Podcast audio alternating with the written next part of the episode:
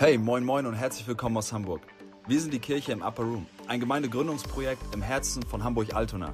Und das hier ist unser Podcast. Wie cool, dass du reinhörst. Unser Podcast ist noch total raw und unperfekt. Die Aufnahmen sind eben aus der Kirchengründungsfront und haben zurzeit auch gar nicht den Anspruch, perfekt zu sein. Dennoch glauben wir, sind sie voller Leben, Vision und Relevanz. Also viel Spaß beim Mithören und auf dem Laufenden bleiben in unserer Arbeit. Wir freuen uns einfach, dass du mit uns connecten möchtest. Und wir beten dafür, dass du durch den Input hier ermutigt, gestärkt und verändert wirst. Am meisten wünschen wir dir und uns aber echt eine heftige Begegnung mit Gott. Genau wie im Upper Room. Wenn du mehr von uns wissen willst, abonniere den Podcast und unseren Newsletter. Wir freuen uns, mit dir in Kontakt zu bleiben. Und jetzt viel Spaß bei der Message. Ja, wunderschönen guten Morgen oder guten Mittelvormittag auch von meiner Seite. Ich möchte gerne mit der Predigt nochmal anknüpfen an eine Predigt, die Alex vor kurzem gehalten hat über Jesaja 6. Vielleicht erinnert ihr euch. Und er hat den Schwerpunkt gesetzt, über die Berufung zu sprechen, die für Jesaja aus der Begegnung mit Gott resultierte. Und ich möchte gerne diesen Text heute nochmal lesen und ähm, unseren Blick lenken auf einen anderen Aspekt, der auch in dieser Szene und in dieser Geschichte liegt. Jesaja 6, ich lese aus der Hoffnung für alle, die ersten acht Verse.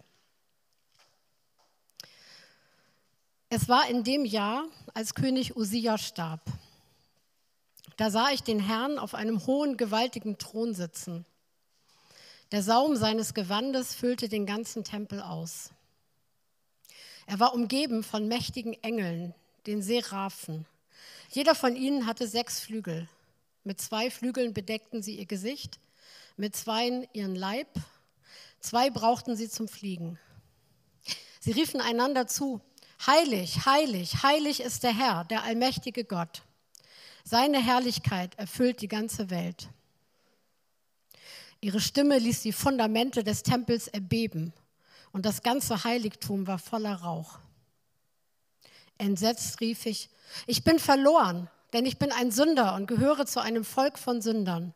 Mit jedem Wort, das über unsere Lippen kommt, machen wir uns schuldig. Und nun habe ich den Herrn gesehen, den allmächtigen Gott und König. Da flog einer der Seraphen zu mir mit einer glühenden Kohle in der Hand, die er mit der Zange vom Altar geholt hatte. Er berührte damit meinen Mund und sagte, Schau, die glühende Kohle hat deine Lippen berührt. Deine Schuld ist jetzt weggenommen, dir sind deine Sünden vergeben. Danach hörte ich den Herrn fragen, wen soll ich zu meinem Volk senden? Wer will unser Bote sein? Ich antwortete, ich bin bereit, sende mich. Diese Szene ist extrem eindrucksvoll. Ich weiß nicht, wie euch das geht. Jedes Mal wieder, wenn ich diesen Text lese, oder darüber nachdenke, dann bin ich beeindruckt, fasziniert, vereinnahmt. Ich finde, es ist einfach eine, ja, eine unfassbare Darstellung eines unfassbaren Gottes. Wenn wir so auf diese Szene schauen, und das möchte ich gerne mit euch zusammen tun, ich weiß nicht, was für ein Bild in euren Gedanken, in eurem Kopf so aufkommt. Wir, wenn wir Geschichten hören oder zuhören, wenn jemand was erzählt, dann bildet sich ja immer ein Bild in unserem Kopf.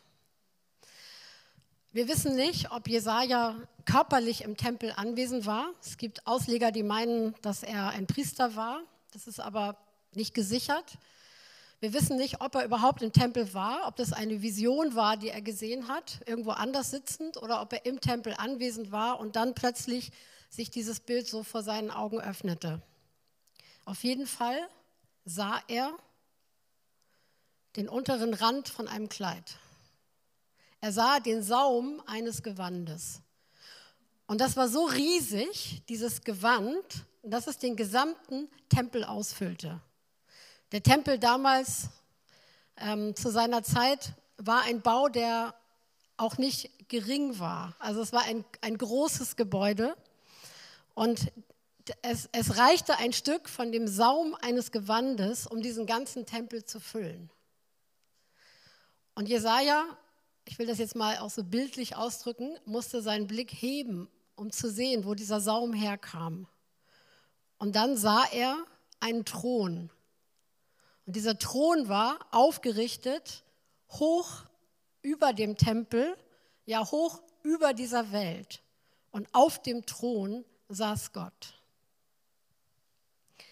Der Blick geht hoch, hoch, hoch.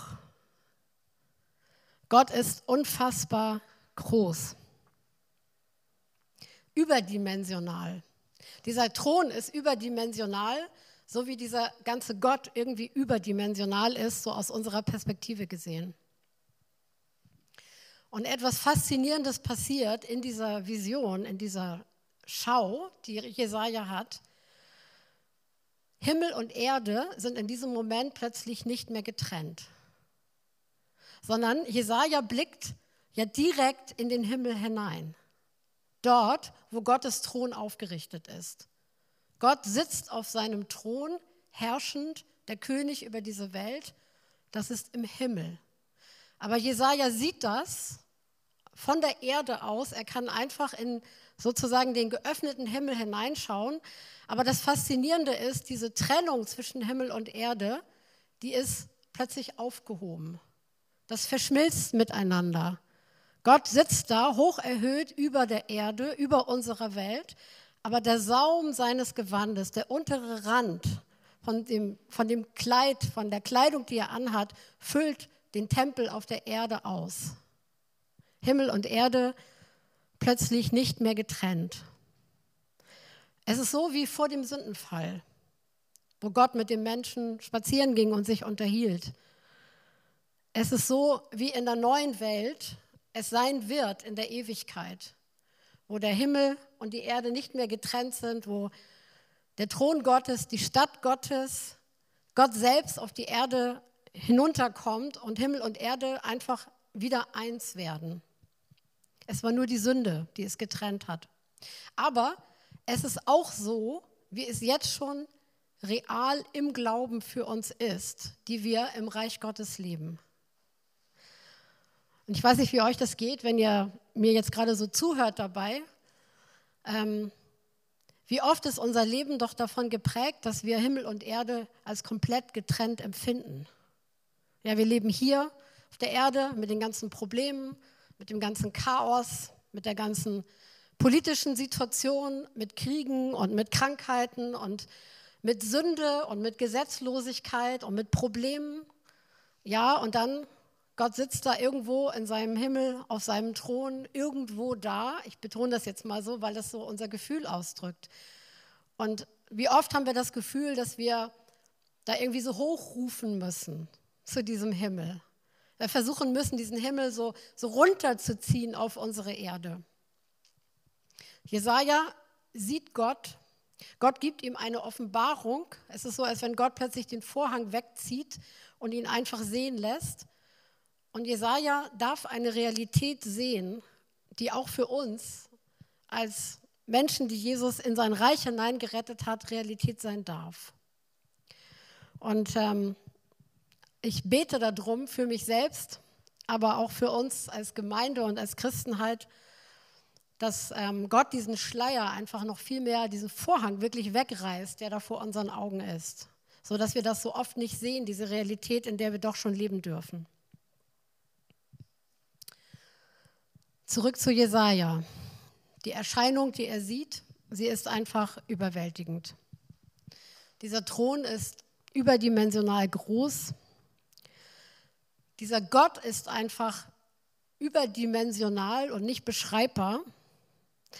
Und alles beginnt zu beben und zu wackeln, das ganze Gebäude. Etwas, was wir im Alten Testament ganz oft sehen. Wenn Gott kommt, dann beginnt alles zu wackeln in dieser Schöpfung. Alles beginnt zu zittern und zu erbeben vor ihm.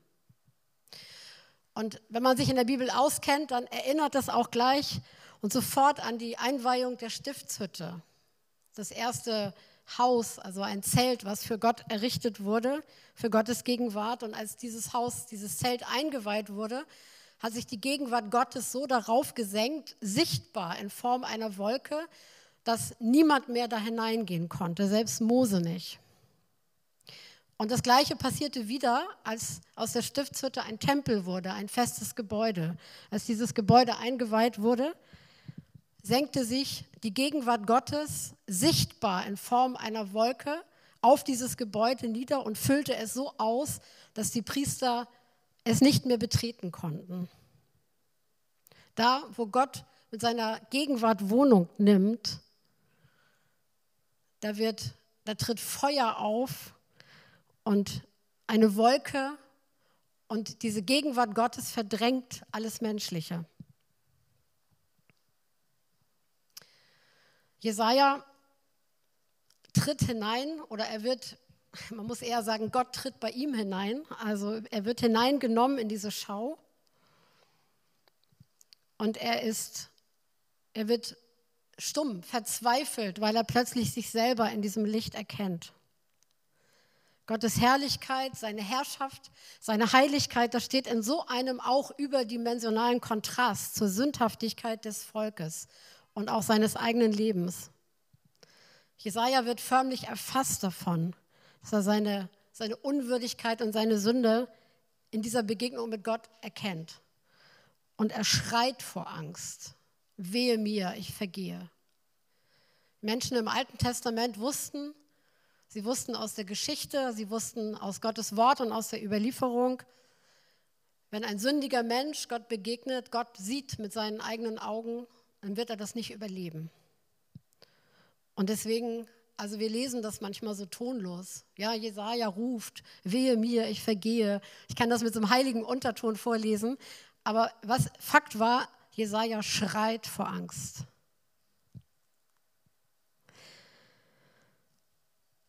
Was sieht er? Er sieht Gott.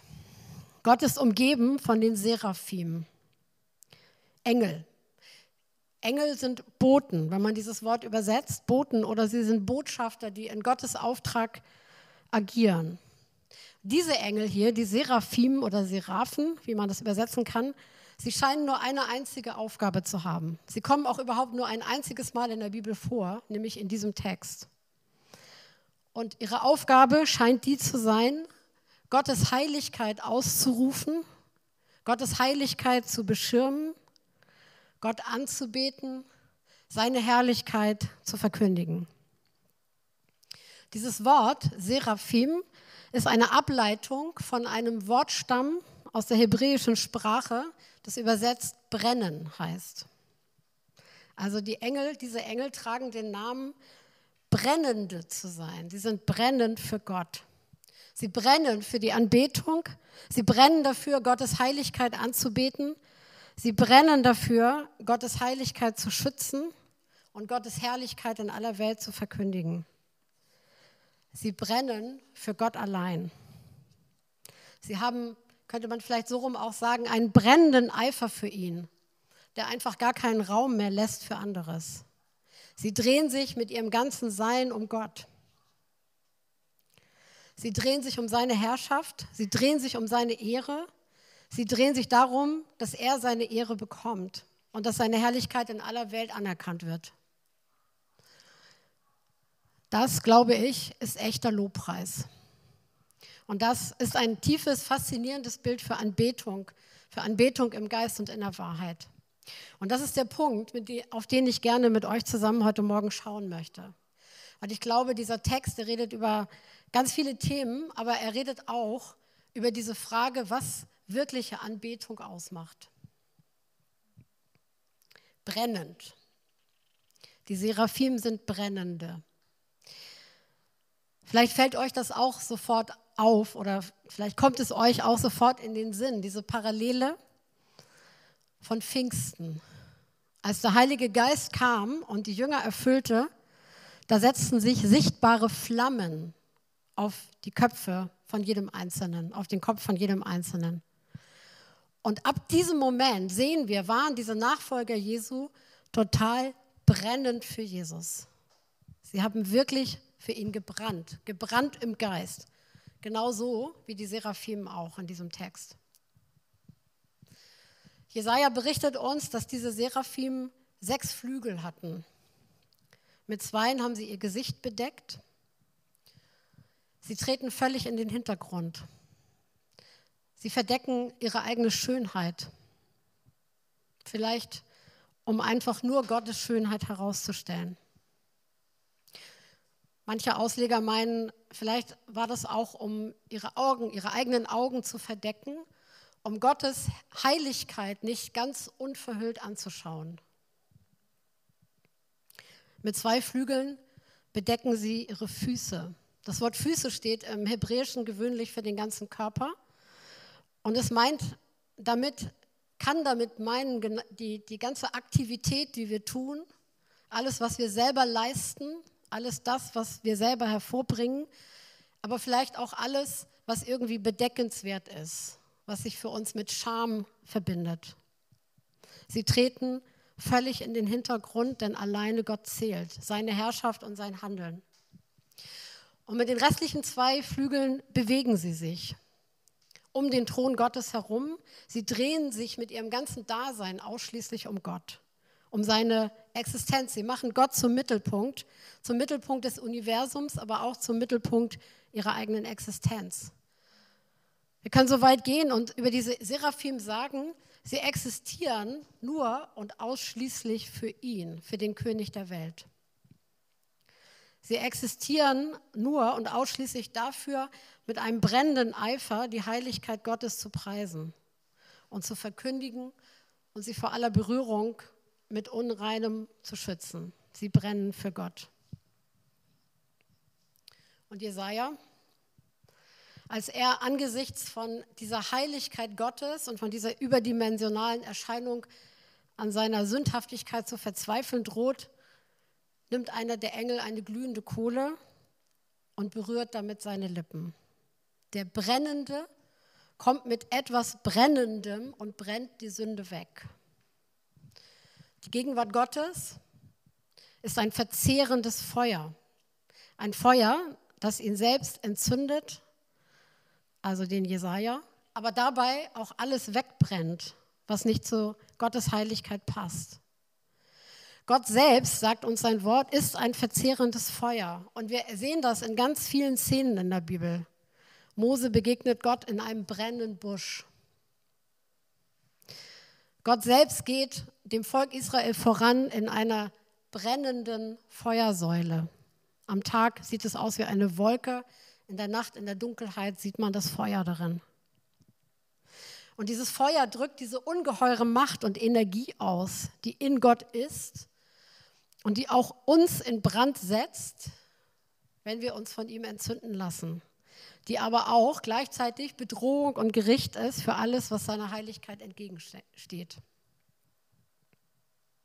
Jesaja braucht Reinigung und Gottes Feuer reinigt seine Lippen. Die Lippen stehen für die Worte, die wir sprechen. Und es ist eine Reinigung von der Sünde, die wir alle brauchen.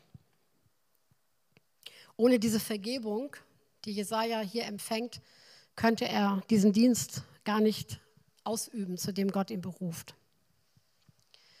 Ich glaube, dass wir etwas sehen können, was ganz allgemein gültig ist in dieser Szene. Die Begegnung mit Gott zeigt dem Menschen, wo er steht. Die Begegnung mit Gott zeigt dem Menschen, wer er ist und wer er auch nicht ist. Gott ist groß wir nicht. Gott ist heilig, wir nicht. Jedenfalls nicht von uns aus. Dieses Wort heilig bedeutet so viel wie ausgesondert oder anders. Man kann es unterschiedlich übersetzen. Und es gibt eigentlich keinen Begriff im Deutschen, der exakt das trifft, was dieses hebräische Wort ursprünglich sagt. Deswegen brauchen wir oft viele verschiedene Begriffe, ähm, um das so zusammenzufassen. Wenn Gott etwas als heilig erklärt hat im Alten Testament, das waren Menschen, das waren Gegenstände, dann durfte dieser Gegenstand oder dieser Mensch nie wieder für etwas anderes zur Verfügung stehen, als immer nur für diesen Dienst für Gott, für den Gott das als heilig erklärt hatte. Wenn eine Person für heilig erklärt wurde, dann durfte diese Person niemals mehr für etwas anderes leben, für etwas anderes existieren als für Gott selbst. Das ist schon krass, oder? Denn wir wissen, dass Jesus uns durch seine Erlösung zu Heiligen gemacht hat. Und deswegen ist das etwas, was wir auch über unser eigenes Leben sagen können oder andersrum etwas, was Gott über unser eigenes Leben sagt. Wir sind heilig, weil Jesus uns geheiligt hat. Und deswegen sollte unsere Existenz sich nie wieder um etwas anderes drehen als um Gott selbst. Aber heilig bedeutet, wie ich eben schon gesagt habe, auch noch so etwas wie anders. Gott ist total anders, als Menschen sind. Es ist irgendwie lustig, wenn wir darüber nachdenken, dass wir, wenn wir Lieder singen, heilig, heilig, heilig, da gibt es ja eine ganze Menge Lieder, dass wir eigentlich auch singen, anders, anders, anders. Ja? Gott, du bist anders. Du bist völlig anders als wir. Du bist völlig anders als alles, was existiert. Denn du bist der ewige Schöpfer und alles andere außer dir ist vergängliche Kreatur. Du bist rein, du bist schön, du bist voller Macht und alles aus dir selbst. Und alles andere, was existiert, kann immer nur ein Abglanz sein oder sogar ein Abklatsch.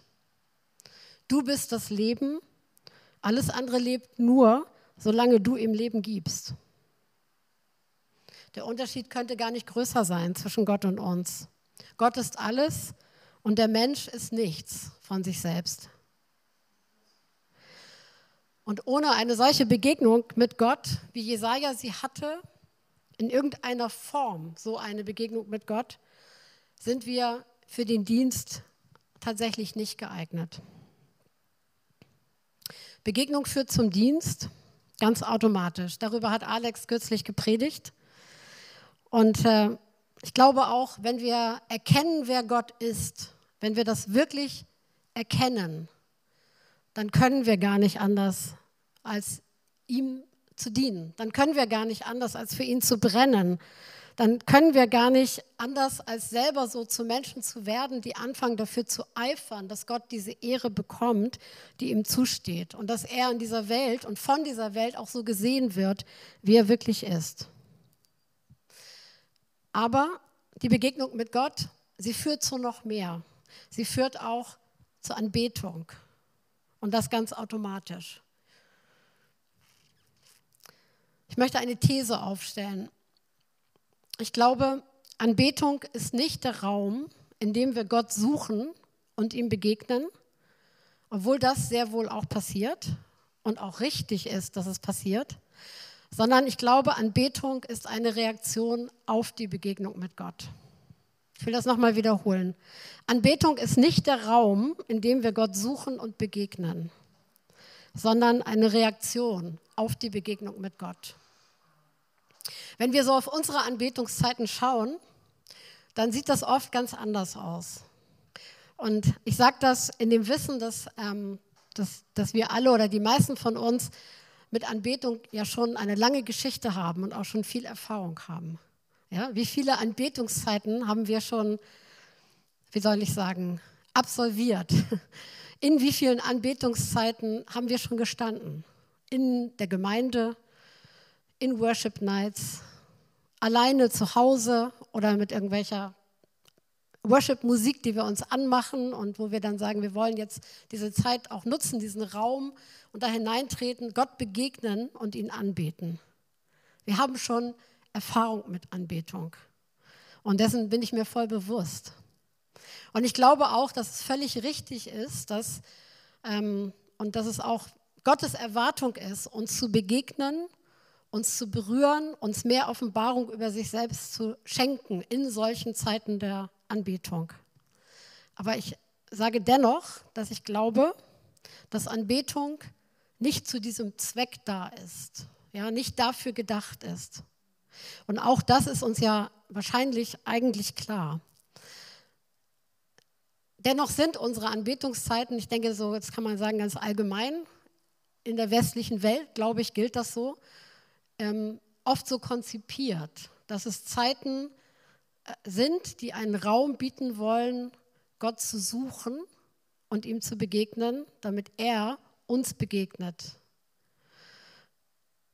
Und ein Stück weit, ähm, soweit es auch seine Berechtigung hat, weil diese Zeiten brauchen wir auf jeden Fall auch, aber ein Stück weit führt es dazu oder kann es dazu führen, dass letztendlich nicht Gott, obwohl wir das eigentlich wollen, aber nicht Gott der Mittelpunkt dieser Anbetungszeit ist, sondern wir wieder zum Mittelpunkt dieser Anbetungszeit werden.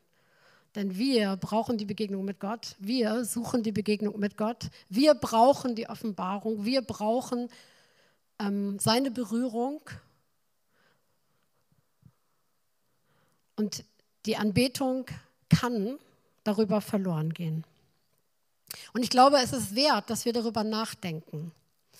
Wir sind ja so als Gemeindegründung ganz am Anfang und wir, wir setzen im Moment und in dieser Zeit Akzente, Schwerpunkte. Wir, wir versuchen zu formulieren und dazu vorzudringen, was eigentlich wirklich wichtig ist, wie wir als Gemeinde geprägt sein wollen, was unsere Ausrichtung sein soll und auch damit zu definieren, was steht eigentlich in der Mitte und was ist wirklich wichtig. Und ich glaube, dass es etwas ist, ein Aspekt, der einfach in diesen ganzen Bereich Gebet mit hineingehört. Alles das, was in Lobpreiszeiten passiert, so Land auf, Land ab, das ist ja sehr viel Gebet um diese Begegnung mit Gott. Es ist Anbetung oder es ist Lobpreis, der erzählt und hervorhebt und lobt, was Gott für uns ist, wer er ist als Person und was er getan hat. Es ist Gebet um Erweckung, wie wir auch vorhin gesungen haben, berühre uns, mach uns brennend, ja, erfülle uns neu mit deinem Geist. Das ist dieses Gebet immer wieder neu um Erfüllung und um ein neues Ergriffenwerden. Und all das, das will ich ganz ausdrücklich sagen, das hat nicht nur seinen Platz oder seine Berechtigung, sondern es ist existenziell wichtig dass wir das beten und dass es Zeit gibt, dass wir genau so vor Gott stehen. Aber ich wage zu sagen, dass weite Teile davon keine Anbetung sind. Und dass ich aber glaube, dass Anbetung ähm, zentral wichtig ist.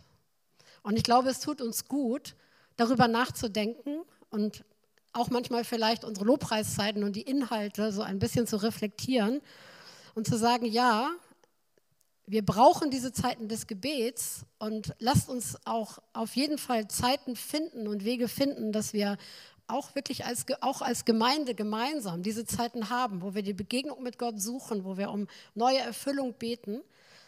Aber lasst uns auch darauf achten, dass die Anbetung, die zentrale Anbetung der Person Gottes nicht hinten überfällt, nicht zu kurz kommt, nicht wegfällt, weil wir so sehr uns darauf konzentrieren, die Begegnung mit Gott zu suchen und diesen Raum dann letztendlich zu einem Raum machen, den wir brauchen, mehr als dass es der Raum ist, in den wir hineintreten, um Gott, den allmächtigen Gott, den heiligen Gott anzubeten. Zurück zu Jesaja. Er schaut auf den Thron Gottes, umgeben von den Seraphim. Diese Seraphim beten Gottes Heiligkeit an. Wie tun sie das? Sie verkünden eine Tatsache. Sie stellen keine Frage. Sie geben auch nicht ihre persönliche Meinung bekannt oder ihren persönlichen Zustand oder irgendwie sowas. Sie lassen gar keinen Platz für irgendwelche Meinungen, die nicht von Gott kommen, sondern sie geben eine, kann man sagen, eine himmlische oder eine geistliche Tatsache bekannt, nämlich Gott ist heilig. Gott ist heilig. Gott ist heilig. Im Judentum war es üblich, Dinge dreimal zu sagen, wenn man sie als unumstößlich bekräftigen wollte. Heilig, heilig, heilig. So ist es. So ist es immer gewesen und so wird es immer sein. Egal, ob wir das sehen, ob wir das verstehen oder dem zustimmen, egal, ob diese Welt das sieht, es ist einfach so, Tatsache. Aber die Engel machen auch noch eine andere Tatsache bekannt, nämlich die ganze Erde ist erfüllt mit der Herrlichkeit Gottes. Jesaja begegnet dieser Herrlichkeit Gottes im Tempel. Nur hier in dieser Vision sieht und erfasst er die Herrlichkeit Gottes. Die Engel teilen jedoch mit, dass nicht nur der Tempel oder der Himmel, sondern die ganze Erde mit der Herrlichkeit Gottes erfüllt ist. Das Problem ist nicht, dass Gott nicht da wäre, auch in den schwierigen Situationen, die wir so erleben in unserem Leben oder wenn wir schauen auf den Zustand dieser Welt. Gott ist da. Das Problem ist, dass wir seine Herrlichkeit nicht sehen, dass wir nicht erkennen, dass Gott da ist, dass seine Herrlichkeit alles durchdringt, dass Gottes ganze Allmacht, seine Kraft, sein Feuer, sein Wesen, sein Geist, seine Intelligenz, seine Kompetenz, dass das alles da ist. Und dass Gott über dieser Erde thront mit seiner Herrschaft und der Fähigkeit, in jeder beliebigen Situation einfach alles zu tun. Gottes Herrlichkeit erfüllt diese Erde bereits jetzt. Manchmal sagen Leute, wenn sie über diesen Jesaja-Text reden, naja, das ist ja eine Prophetie. Dieser Satz bezieht sich ausschließlich auf die Zukunft. Es wird irgendwann so sein, wenn die Sünde weg ist, wenn die alte Welt vergangen ist und so weiter. Und wir reden hier von der neuen Welt. Dann wird es so sein, dass Gottes Herrlichkeit diese ganze Welt erfüllt. Aber das glaube ich nicht, dass das allein gemeint ist, sondern die Engel machen eine Aussage über einen Ist-Zustand in dem Moment, in dem Jesaja Gott thronen sieht über dieser Welt. Damals, in der damaligen politischen Situation, in der sich Jesaja und auch sein Volk befand. Und das Bahnbrechende war nicht, das Neue war nicht, dass Gott da ist, sondern das Neue und das Bahnbrechende für Jesaja war, dass er es sehen konnte dass er sehen konnte, dass Gott da ist und herrscht, auf dem Thron sitzt und seine Herrschaft nicht abgegeben hat und seine Herrlichkeit da ist und alles durchdringen kann. Was wir so in der Gemeinde suchen, auch in unseren Anbetungszeiten, Lobpreiszeiten und was wir erleben, ich denke, das kann man vielleicht gut vergleichen, das ist vielleicht auch oft nicht mehr als der Saum seines Gewandes. Ja, da ist so, so etwas, wir erhaschen etwas davon, dass Gott da ist. Aber auch für uns, genauso wichtig wie für Jesaja, Gott ist viel größer. Und gleichzeitig, er lebt in uns, er wohnt in seiner Gemeinde. Er füllt diese ganze Erde, aber er lebt auch hier in unserer Mitte. Und die gute Nachricht, Habakkuk 2 sagt uns das.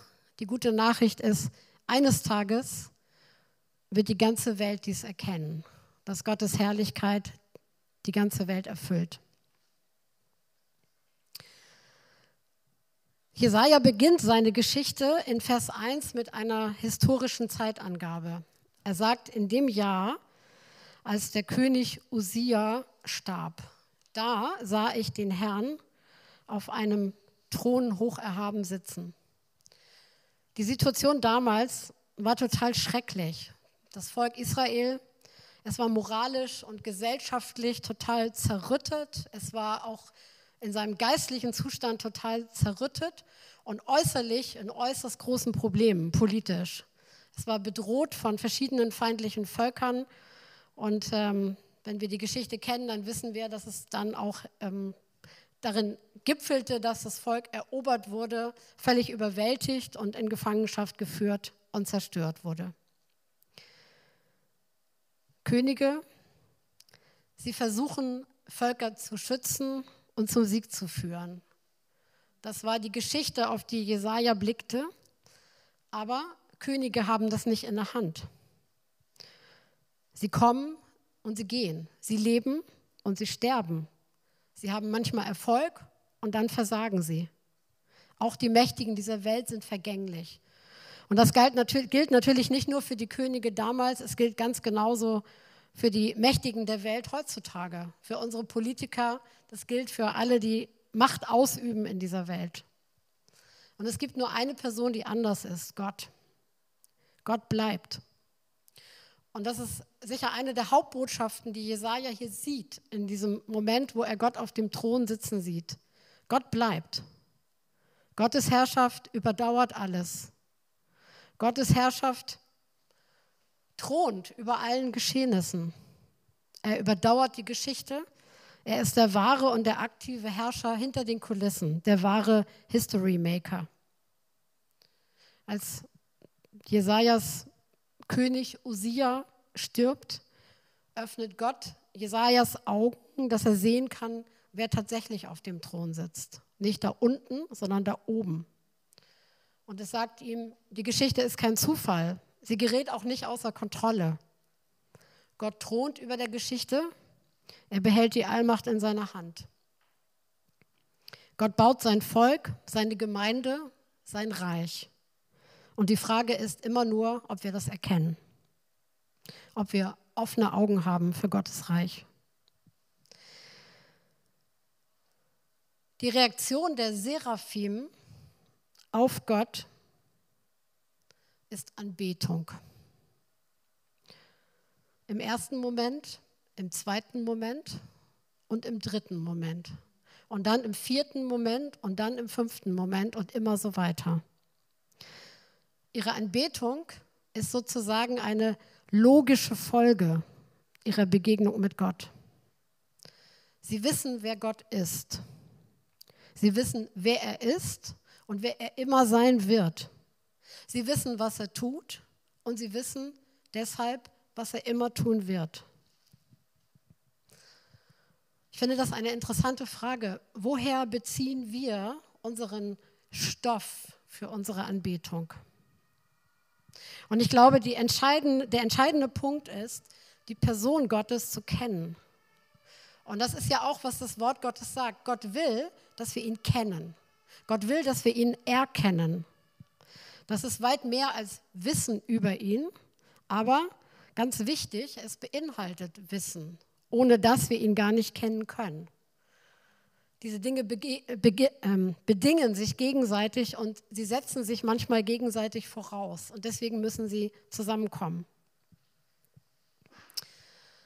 Ich kürzlich eine Geschichte gehört, ich denke, es ist eine fiktive Geschichte, aber eine, wie sie vielfach in dieser Welt passiert und deswegen kann sie gut wie so ein Gleichnis auch fungieren. Da war ein Junge, der seinen Vater relativ früh verloren hatte, irgendwann als Teenie. Und der Vater starb, weil er einen sehr gefährlichen Job ausgeübt hat. Und der Sohn, der seinen Vater verliert, reagiert mit Zorn. Also mit Trauer, aber auch mit Zorn. Ja, wie das sein kann, dass sein Vater so einen Job macht, so ein Risiko eingeht und jetzt muss er ohne Vater klarkommen. Und auch seine Mutter und die Familie kommt in große Schwierigkeiten und der Sohn ist einfach zornig. Dann vergehen viele Jahre und dann begegnet er einer Person, die seinen Vater kannte und mit ihm zusammengearbeitet hat. Und erst als er von dieser Person erfährt, was genau der Job seines Vater war, Vaters war und dass der, der Tod seines Vaters das Leben sehr vieler Menschen gerettet hat. Also durch den Einsatz seines Vaters viele Menschen gerettet worden sind, sieht der Sohn plötzlich seinen Vater in einem ganz anderen Licht und auch seinen Tod. Es erscheint ihm in einem anderen Licht. Dieses Wissen lässt ihn seinen Vater plötzlich anders sehen. Und das verändert alles. Und am Ende dieser Geschichte entscheidet dieser junge Mann sich, dass er selber in die Fußstapfen seines Vaters tritt.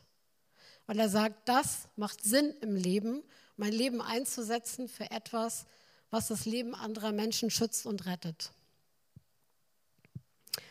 Also, wie gesagt, das war eine fiktive Geschichte, aber ich denke, eine Geschichte, die, also, das ist Stoff, den das Leben schreibt, wie wir das im Leben vorfinden können.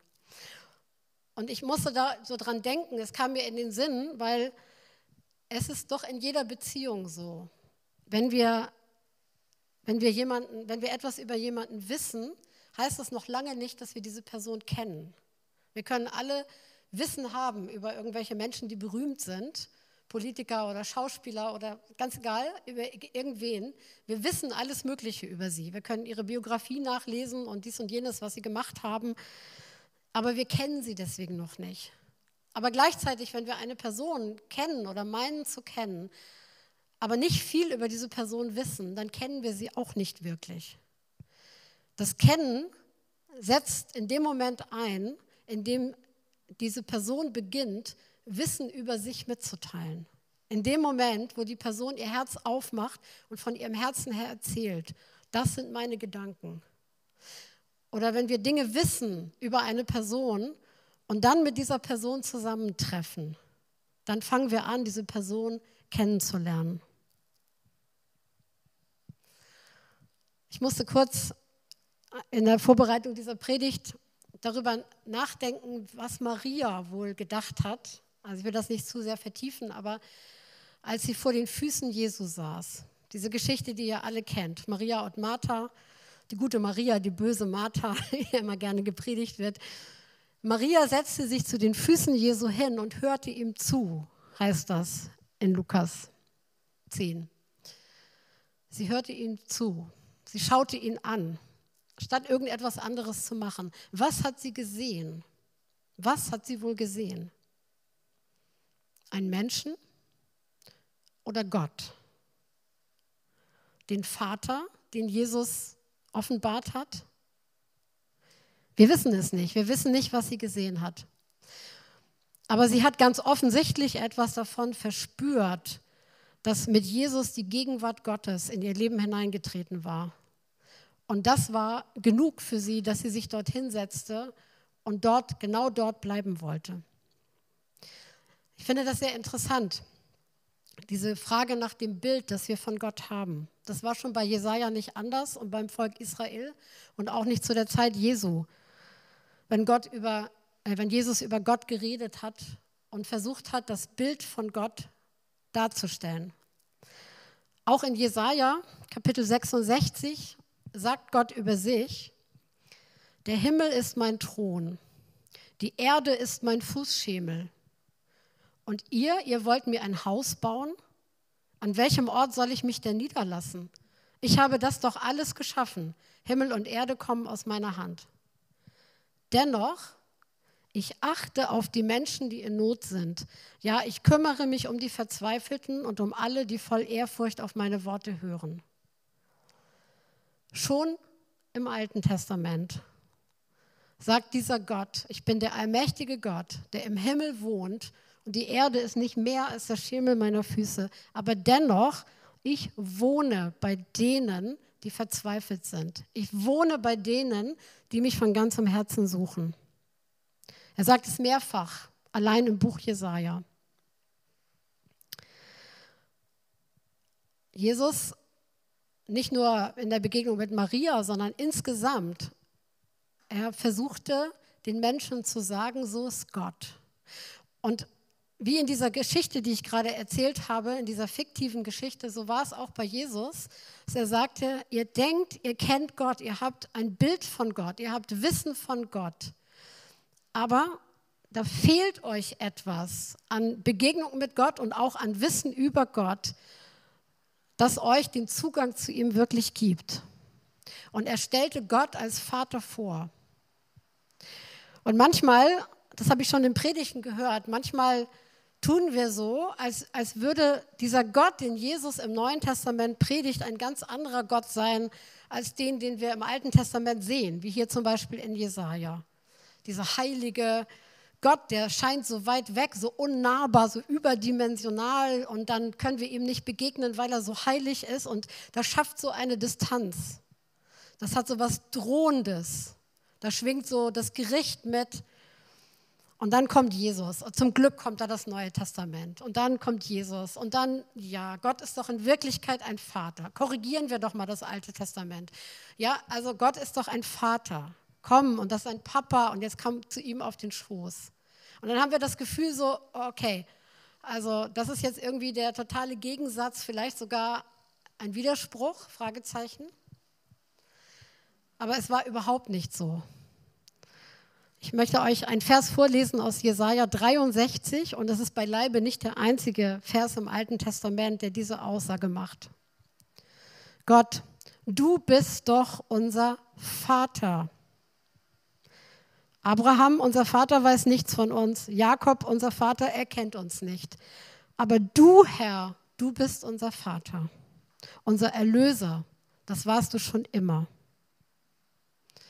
Jesus hat gar nichts Neues über Gott erzählt.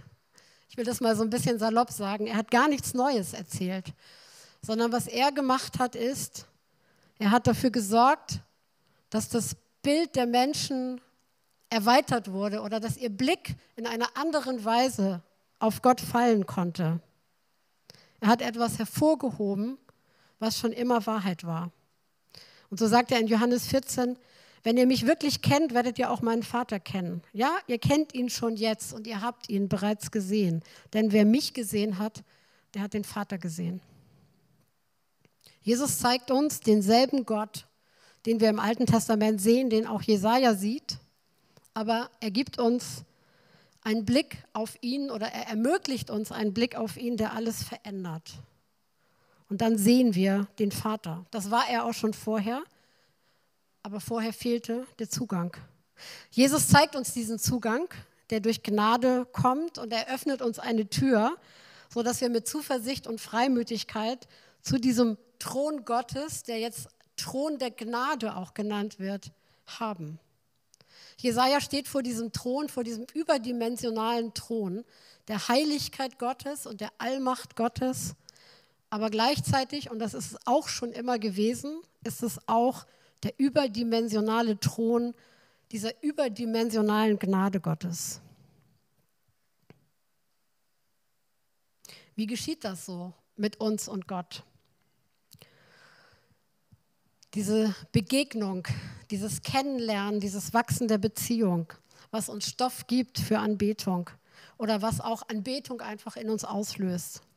Ich glaube, zuallererst durch Gottes Wort, durch die Bibel. Hier redet Gott, er offenbart sich, er zeigt sich. Wie ich vorhin sagte, wenn ein Mensch beginnt, uns sein Herz zu öffnen, uns zu erzählen, was er denkt, was er für Pläne hat, was ihn bewegt, was er erlebt hat, dann beginnen wir, diese Person zu kennen. Genau das tut Gott in seinem Wort, in der Bibel. Er öffnet sein Herz und er erzählt uns, was seine Gedanken sind.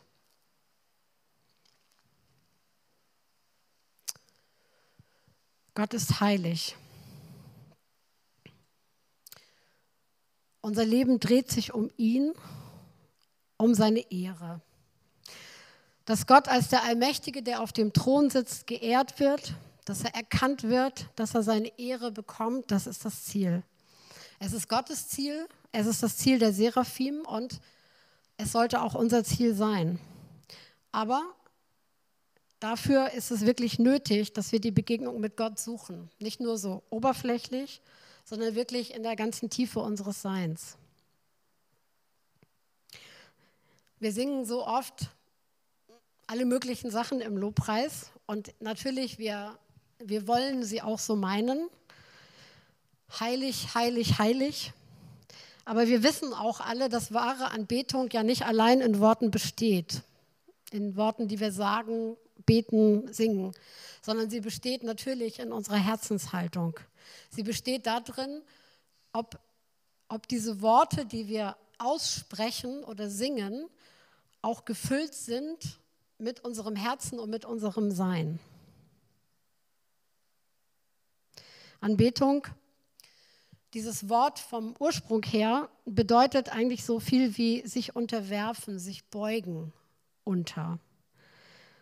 Dem, was ich anbete, unterwerfe ich mich mit meinem ganzen Sein. Das ist natürlicherweise so. Deswegen sind Götzen in unserem Leben auch so gefährlich. Und ich glaube, wir alle haben Götzen in unserem Leben.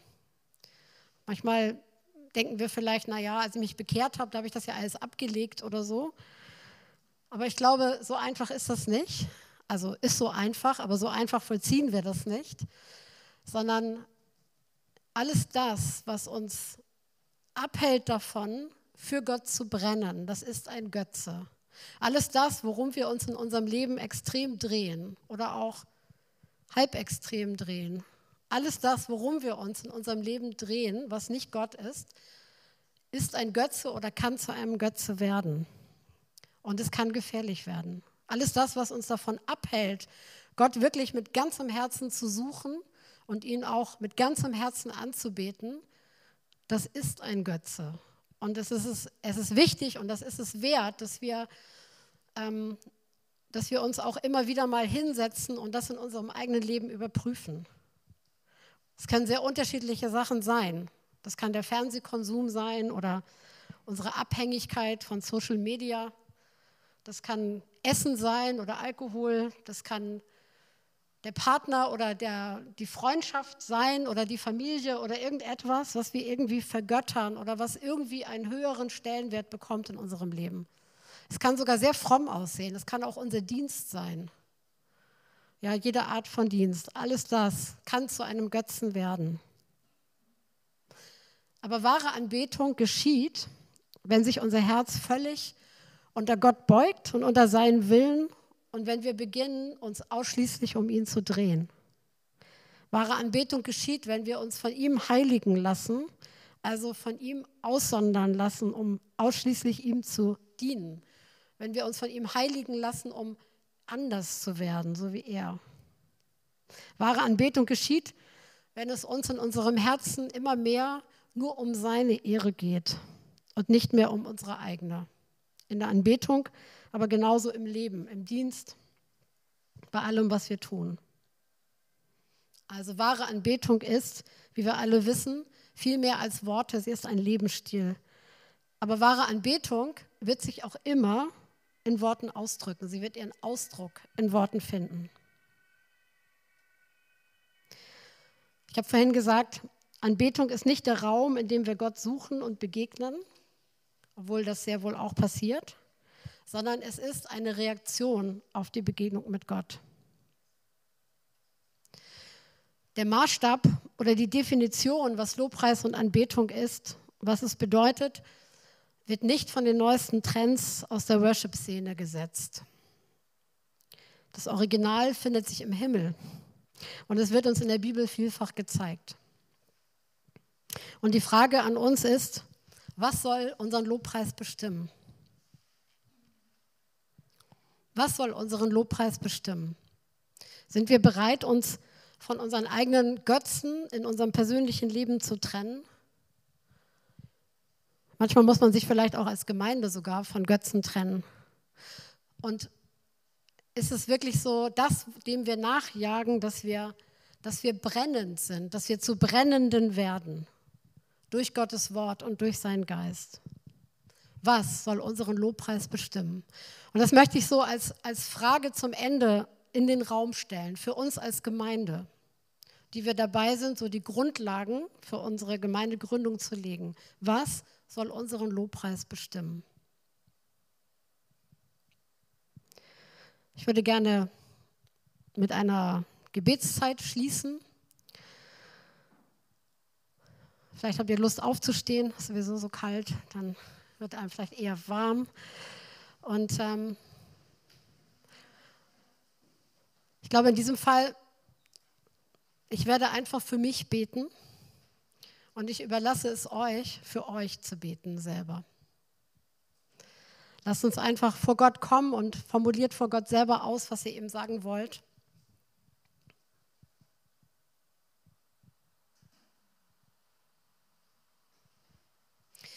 Vater, ich danke dir, dass wir dir begegnen dürfen dir, dem allmächtigen Gott, dem König von Himmel und Erde. Ich danke dir, dass wir vor dir stehen dürfen in dem Wissen, dass dein Thron auch ein Thron der Gnade ist, dass wir wirklich mutig vor den Thron kommen können, freigesprochen durch den Sohn, dass wir vor dir stehen dürfen als deine Kinder, die du in dein Reich hineingeholt hast und ja, die einfach Teil deines Reiches und deiner Welt geworden sind. Und Herr, von ganzem Herzen will ich dir sagen an diesem Morgen, dass ich für dich brennen will. dass ich mir nichts mehr wünsche, als so von dir verzehrt zu werden, dass ich wirklich für dich brenne mit meinem ganzen Leben.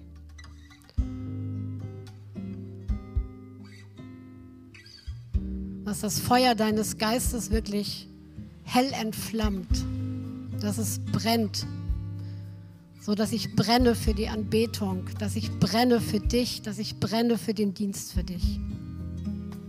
Dass mein Leben sich um dich dreht und nicht um irgendwelche wertlosen Götzen. Herr, dass ich mir nichts mehr wünsche, als von dir vereinnahmt zu werden, in einer Weise wie nie zuvor im Leben. Herr, ich bete um diese Begegnung. Und ich bete, Herr, dass du meine Augen öffnest, dass ich dich sehen kann.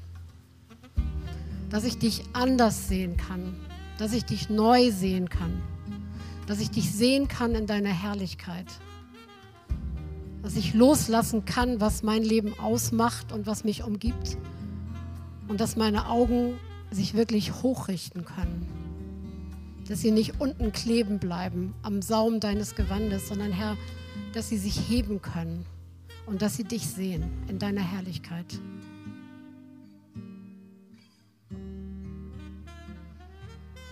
Danke, Vater, dass du uns so hineinnimmst in deine Welt. Dass du nichts zurückhältst von uns. Dass du gerne gibst. Und dass du nichts mehr willst, als dass wir deine Welt sehen und dass wir wirklich in ihr leben. Dass wir deine Realität sehen und dass sie unsere wird. Und Herr, so halten wir dir unsere Gemeinde hin und so beten wir für unsere Gemeinde an diesem Morgen. Herr, wir beten, dass du uns wirklich erfüllst, dass du Wohnung nimmst in diesem Raum, in diesem geistlichen Raum, den wir bilden als deine Gemeinde. Herr, wir beten, dass, dass deine Gegenwart diesen Raum erfüllt und diese Gemeinde wirklich zu einer brennenden Gemeinde machst, die für dich brennt und die für alles brennt, wofür du brennst und die für deine Ehre steht und die für deine Ehre brennt und die durchbricht dazu, dich wirklich anzubeten, dich in der Mitte zu sehen und die deinetwegen existiert und die existiert, um dich anzubeten und um dich zu ehren. Herr, wir erheben deinen Namen, du heiliger und allmächtiger Gott. unser Vater, unser Erlöser, unser Alles. Amen. Wir hoffen, du hast eine gute Zeit mit uns gehabt. Danke, dass du dabei warst. Bisher hat die Kirche im Upper Room noch keine öffentlichen Gottesdienste. Wir halten dich auf dem Laufenden, sobald sich das ändert. Wenn du in dieser Phase mit uns Kontakt aufnehmen willst, schreib uns gerne eine E-Mail an kirche im Upper Room in einem Wort at gmail.com oder antworte auf unseren Newsletter. Wir freuen uns total von dir zu hören. Hey und jetzt sei gesegnet für das, was als nächstes für dich kommt heute. Denk dran, der Herr ist für dich, er liebt dich und er ist dir zugewandt. Bis zum nächsten Mal.